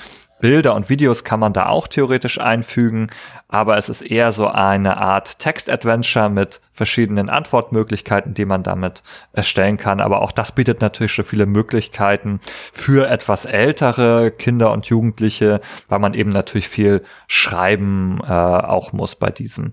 Und was ich persönlich ganz interessant fand, das habe ich aber noch nicht ausprobiert. Ich möchte es allerdings erwähnen. Es gibt so eine Handy-App, die heißt Draw Your Game. Und da kann man dann so ein Level auf einen Papierzettel malen. Mhm. Und dann scannt man das mit dem Smartphone ein und dann wird es so zu einem Jump'n'Run-Level in sozusagen der App in dem Spiel und dann kann man da auf den Plattformen laufen, rumlaufen, die man selber auf Papier gezeichnet hat. Das vielleicht nochmal auch so eine gute ähm, Brücke zwischen dem sozusagen dem analogen und dem digitalen. Na, wenn ich gerade noch mal in diese Lücke fallen darf, da wollte ich nämlich auch noch was ergänzen. Mm, das erlebe ich nämlich ganz oft bei therapeutischen Kollegen und Kolleginnen, dass die gegenüber digitalen Spielen wirklich so, so solche Hemmungen haben. Also, dass sie Sorge haben, aber ich spiele doch selber nicht und ich kenne mich mit der Technik nicht so aus und dann will ich eigentlich auch gar nicht darüber reden, weil ich weiß ja gar nicht, was, was da alles geht und da ermutige ich auch immer zu sagen, hey, wenn das ein Film wäre, dann hättet ihr kein Problem damit, über den Film zu reden, auch wenn ihr den Film nicht kennt, weil ihr lasst euch erzählen, was ist denn wichtig und darauf kommt es ja viel mehr an. Ich muss das Spiel ja gar nicht selbst gespielt haben, sondern es geht ja jetzt genau darum, was ist für den Menschen, der mir gerade gegenüber sitzt, dann das Bedeutsame an dem Spiel. Das kann irgendeine Kleinigkeit sein, die, wenn ich das Spiel selber gespielt habe, vielleicht überhaupt nicht auf dem Schirm habe, dass es gerade darum geht und als völlig mit völlig weiße Weste daran gehend habe ich noch mal ganz andere Möglichkeiten nachzufragen, weil ich völlig unvoreingenommen bin und also es kann sogar tatsächlich von Vorteil sein an manchen Stellen und also wer gerne spielt, erzählt das ja auch gerne. Dann erzählt die Person die Story und mm, man kann da noch mal ganz neu eintauchen und das war die Brücke, die ich eigentlich schlagen wollte. Man muss ja auch nicht digital basteln. Also es mhm. ist ja mhm. auch eine Möglichkeit zu sagen, hey, du spielst ja dies und jenes Spiel, lass uns doch mal eine neue Karte dazu zeichnen, eine neue Map mit irgendwie neuen Gebieten oder wie könnte denn noch ein Boss aussehen oder lass uns mal keine Ahnung, in Ton deine, dein Lieblingscharakter irgendwie nachbauen, dein Lieblings-Pokémon oder was auch immer. Also auch da hat man ja, ohne dass man jetzt ein digitales Spiel vor Ort irgendwie hat, hat man unfassbar viele Möglichkeiten, das quasi hybrid zu gestalten. Also da erinnere ich mich auch an, an einen Patienten, der hat auch, also der hatte einerseits so eine Fantasiewelt, mm, mit der er sich viel beschäftigt hat, wo es, also hat er sich eben selber ausgedacht, wo es verschiedene Stämme gibt, die da auch gegeneinander kämpfen und Krieg führen und so weiter und hat viel Minecraft gespielt und das waren aber am Anfang, als wir angefangen haben, waren das so zwei völlig getrennte Gebiete. Also gab's Minecraft und hatte davon erzählt und dann gab's eben diese Fantasiewelt. Und nach und nach ist es passiert, dass dann in Minecraft irgendwie was aus der Fantasiewelt gebaut wurde oder in die Fantasiewelt was von Minecraft eindrang und plötzlich so eine Brücke entstanden ist. Und dann hat er irgendwie was gemalt und hat das mitgebracht und ein Screenshot aus Minecraft mitgebracht und dann wurde das irgendwie so zusammengeführt. Und das finde ich auch ganz schön. Also es gibt wirklich unfassbar viele Möglichkeiten, Spiele digital und analog und irgendwelche kreativen Möglichkeiten, sei es imaginativ oder wirklich zu basteln oder zu malen, das zu kombinieren in der Stunde. Und da gibt's eigentlich, ja, dem sind fast keine Grenzen gesetzt, hm. würde ich mal behaupten. Ja, also kann ich nur bestätigen, jetzt aus der pädagogischen Praxis heraus auch, dass ähm, Wir haben mal als Hortangebot nachmittags äh, The Inner World 1 und 2 gespielt, äh, mhm. mit einer mhm. riesigen Gruppe an Kindern. Und ähm, die viele der Kinder, nicht alle, aber viele sind äh, dann nach draußen gegangen und haben das einfach weitergespielt, was da in Asposien passiert und waren dann eben Robert und Laura, also diese Hauptfiguren, die es dort gibt und haben das dann weiterentwickelt oder sie haben ihre Eltern dazu inspiriert, äh, die Melodien, die es in dem Spiel gibt, dann äh, also zu Hause dann auch zu spielen auf verschiedenen Instrumenten zum Beispiel. Ne? Also das ist ja auch, es beeinflusst sich ja auch immer gegenseitig, wie du gerade bei deinem Klienten das ja auch schon beobachtet hatte, hat beobachtet hattest. Mhm. Total schönes Beispiel. Also auch nochmal, dass es auch so ganz verschiedene ja fast schon Schulfächer gibt, die man damit irgendwie abdecken kann mit so einem Spiel, ohne jetzt in die Wissensvermittlungsschiene einsteigen zu wollen. Aber wie, wie vielfältig Spiele ja in, im Leben irgendwie wirken können und mhm. Auch von wie vielen verschiedenen Blickwinkeln man da auch draufschauen kann. Also ich habe auch an vielen Stellen, die du jetzt heute so angesprochen hast, nochmal an unsere Folge denken müssen, die wir mit dem Galib Özdemir aufgenommen haben zur narrativen Therapie. Nagelt mich nicht fest, es könnte Folge 35 gewesen sein. Ich weiß es nicht auswendig, ich sag lieber nichts Falsches, aber irgendwo so im 30er Bereich haben wir da eine Folge aufgenommen und auch da ist ja, da ging es ja auch viel darum zu schauen, hey, wie bist du eigentlich zu der Figur im Rollenspiel gekommen? Warum heißt sie so? Warum hat die den Namen? Warum sieht die genauso aus? Und so weiter. Mhm. Und also ich freue mich immer, wenn man sieht, wie, wie diese verschiedenen Bereiche und Perspektiven dann doch wieder zusammengeführt werden können. Ja, es war die Folge 33 im Übrigen. Ah, Games in der Familienberatung. 33, ich habe 35 gesagt. Schade. Knapp vorbei. 33, alles klar. Dann dürft ihr bei Folge 33 nachhören, wenn euch das noch weiter interessiert. Ja, vielen Dank. Und ich habe auch das Gefühl, wir haben jetzt wirklich nochmal vielfältige Einsatzgebiete von, von Spielen auch herausgearbeitet dann in, am Ende dieser Folge. Und ich glaube, dass auch eine ganz wichtige Nachricht daraus ist, man muss nicht immer selber spielen. Es ist auch schon hilfreich, sozusagen diese Lebenswelten und Interessen aufzugreifen, sei es in der Therapie, sei es in pädagogischen oder heilpädagogischen Kontexten. Ich glaube, das ist in vielen äh, Bereichen hilfreich bis hin zur Schule. In diesem Sinne, ich bedanke mich sehr bei dir, Cecilia, dass du heute da warst und uns diese Einblicke in das Thema der Heilpädagogik gegeben hast, in das Thema Spielen in heilpädagogischen Kontexten und natürlich auch in deine spannende Abschlussarbeit. Da bleibt noch die Frage offen, wird die äh, irgendwann zur Verfügung stehen öffentlich, diese Arbeit? Das muss ich tatsächlich noch mal überlegen. Also ich könnte es schon. Sollte das passieren? Äh, ja. ja, also ich kann es mir schon gut vorstellen. Man muss jetzt dann mal gucken, wie, wie man das gut umsetzt. Genau. Aber es ist nicht ausgeschlossen, dass, äh, dass ich die nochmal zur Verfügung stelle. Und wer sie ganz dringend lesen möchte, kann mich auch gerne anschreiben. Und dann äh, finden wir da einen Weg. Sollte die Arbeit zur Verfügung stehen irgendwann, dann werden wir versuchen, diesen Link auch bei uns in den Show Notes nachzureichen. Und bis dahin meldet euch einfach ganz persönlich bei der Cecilia. Ihre Kontaktdaten werden wir auch äh, in die Show Notes mit reinschreiben. Und ich glaube, ihr da draußen braucht wahrscheinlich nicht so viel Begleitung beim Spielen, ich möchte euch allerdings noch einmal äh, in andere Bereiche begleiten, nämlich zum Beispiel bis nach iTunes oder bis zu Spotify. Dort könnt ihr uns eine positive Bewertung dalassen, wenn euch der Podcast gefällt. Und ihr könnt uns natürlich auch ein Abo dalassen. Eine andere Plattform, die auch Abos ermöglicht, das ist Steady. Dort sind wir vertreten und sammeln ein paar Münzen für, für unsere Arbeit hier. Wir sind kürzlich sozusagen äh, einem Meilenstein äh, überrückt sozusagen. Wir sind jetzt offiziell ein Eurojobber innen, glaube ich. Äh, also da haben wir jetzt sozusagen jede Arbeitsstunde äh, dank eurer Hilfe mit einem Euro vergütet und ich hoffe, das geht weiter. Wenn ihr unsere Podcasts gerne hört, wenn ihr mehr davon hören möchtet, dann lasst uns gerne eine kleine Spende da. Das hilft uns auf jeden Fall, unsere Arbeit hier fortzusetzen. Und ansonsten findet ihr natürlich auch äh, auf den unterschiedlichen Plattformen inklusive YouTube all unsere Folgen. Und für heute allerdings würde ich mich verabschieden und sagen vielen Dank nochmal. Bis zum nächsten Mal. Tschüss. Tschüss.